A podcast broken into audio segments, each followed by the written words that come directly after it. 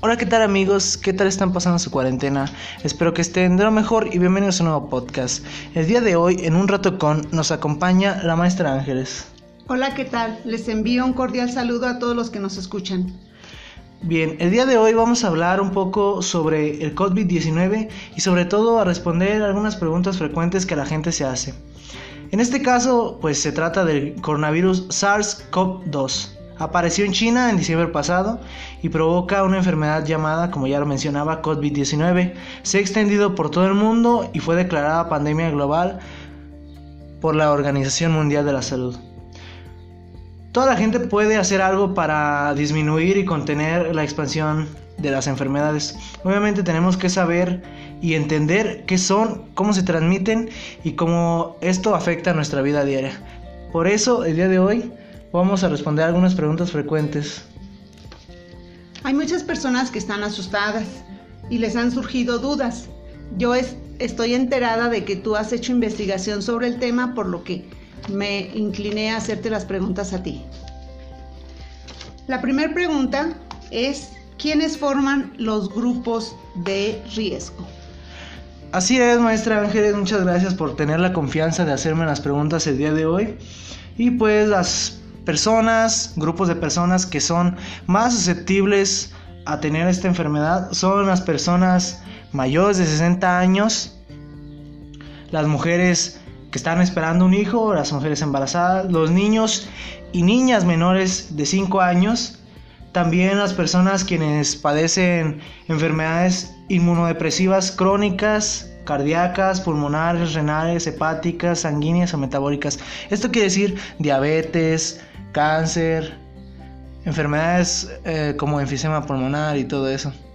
También las enfermedades como las que son de la presión. Ha habido muchas ideas sobre la manera en que se contagia. Una de ellas es, ¿se contagia por medio del sudor? Mira, maestra Ángeles, la verdad es que yo también tenía esa duda y por eso fue que investigué. Pero el coronavirus no se transmite por el sudor, tampoco por la sangre, que es otra duda que mucha gente tiene.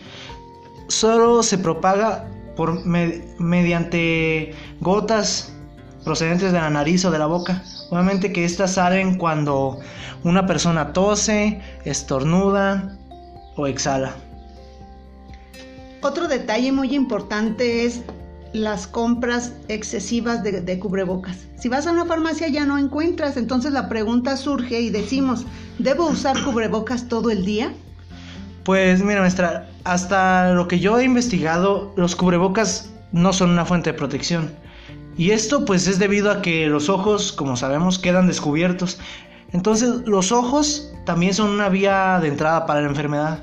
Entonces, los cubrebocas sí tienen una función. Sirven para impedir que el enfermo propague las gotas de saliva que son expedidas ya sea por exhalar, estornudar o toser. Así que una compra excesiva solo, solo ayuda a que haya escasez de, de cubrebocas y esto a, a, su vez va a afectar a que cuando los doctores necesiten cubrebocas o los médicos o las enfermeras los necesiten, ya no haya porque la gente compró muchos por el pánico que se genera. Otro detalle, otro producto que se ha escaseado es el gel antibacterial, los detergentes, el cloro. Surge la pregunta entonces, ¿debo desinfectar toda mi casa, escuela o el lugar de trabajo? la verdad es que sí hay que mantener las medidas de higiene, obviamente limpiando con agua y jabón pero no hay necesidad de desinfectar los lugares con un químico especial, con gel antibacterial. O sea, simplemente con que usted tenga su casa limpia, obviamente con agua y jabón. Cloros también está bien, para que así los virus no puedan estar ahí. Pero no hay necesidad de comprar químicos especiales, simplemente con tu jabón, el que te guste, el que tú uses, con ese y agua. Obviamente que quede bien limpio, siempre tomando todas las medidas. Posiblemente no nos demos cuenta de algunas personas que estén infectados, incluso ellas mismas no saben que tienen el virus. Luego entonces, ¿puedo contagiarme de una persona infectada pero que no tiene síntomas? Mire, algo que cabe aclarar es que el virus se contagia con mayor facilidad cuando una persona infectada presenta síntomas.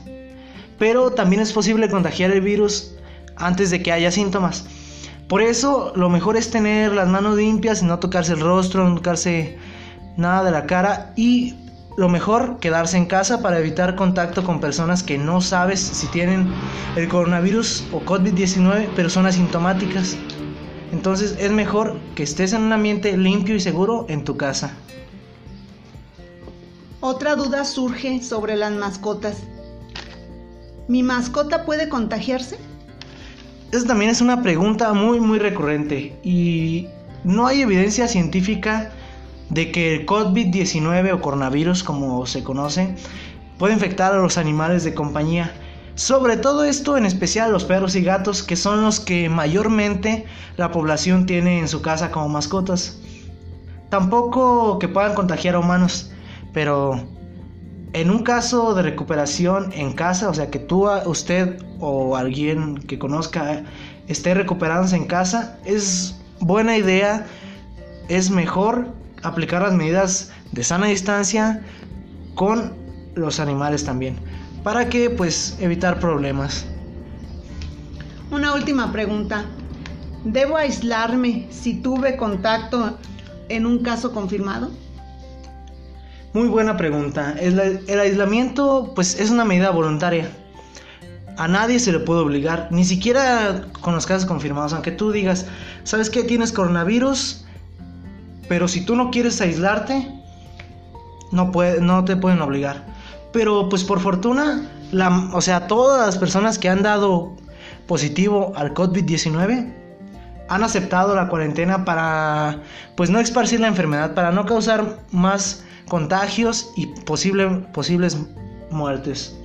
Pues también hay varios casos de gente que decidió ponerse en cuarentena al comprobar que estuvieron cerca de alguien que sí tuvo o tiene COVID-19. Entonces, esto sobre todo es como una medida preventiva, porque puede que te haya contagiado y seas un, un paciente asintomático. O sea que no vas a tener síntomas, pero tienes enfermedad. O puede que sí tengas los síntomas y es ahí cuando sí tienes que pues tener un poco más de, de cautela, ¿no? En estos temas.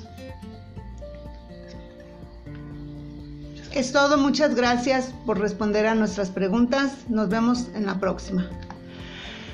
Muchas gracias maestra por tener la confianza de venir aquí conmigo a hacerme estas preguntas frecuentes que espero que a la gente que escuche este podcast lo pueda compartir para que así más personas se den cuenta y dejen atrás esos mitos de que se contagia por cualquier cosa o que los perritos, los gatitos te contagian. Así que si tú tienes fiebre, tos, estornudos, un malestar general, dolor de cabeza o dificultad para respirar, quédate en cuarentena porque puede ser que tengas coronavirus. Solamente si tienes dificultad para respirar, acude o llama a un médico. Es mejor que llames a un médico. Puede ser que, que llames al número que proporciona el gobierno, el cual es 800 00 44 800. Así que si tú sientes o tienes sospecha de que tienes coronavirus, puedes llamar a este número y el gobierno de México mandará personal o te indicará a qué hospital puedes ir para hacerte la prueba pertinente para confirmar o descartar el COVID-19. Así que muchas gracias a todos los que escucharon este podcast. Espero que les haya gustado, que les interese, que busquen información sobre este tema muy interesante y muy importante que la población tiene que saber. Porque si nosotros como, población mexicana, yo hablo de México y del mundo, no nos preocupamos, decimos, no, es que no está, no está aquí en mi comunidad, no está en mi país, no está, no está en ningún lugar, no está, no es cierto, es un invento que hicieron los gobiernos no, no, no, no tengas esos pensamientos porque el riesgo es muy real. Y mucha gente dice, sí, pero no mata. Pero lo que, lo que puede ser que no te mate va a ser que te contagies y después ese virus que te contagió puede ser que, que, tenga una mutación y eso a su vez va a hacer que pueda ser más mortal. Tal vez ahora no sea tan mortal, pero en un futuro puede que lo sea más y que tú por tu descuido te contagies y pues lamentablemente fallezcas por el coronavirus. Así que mejor cuídate y hashtag quédate en casa. Hasta la próxima.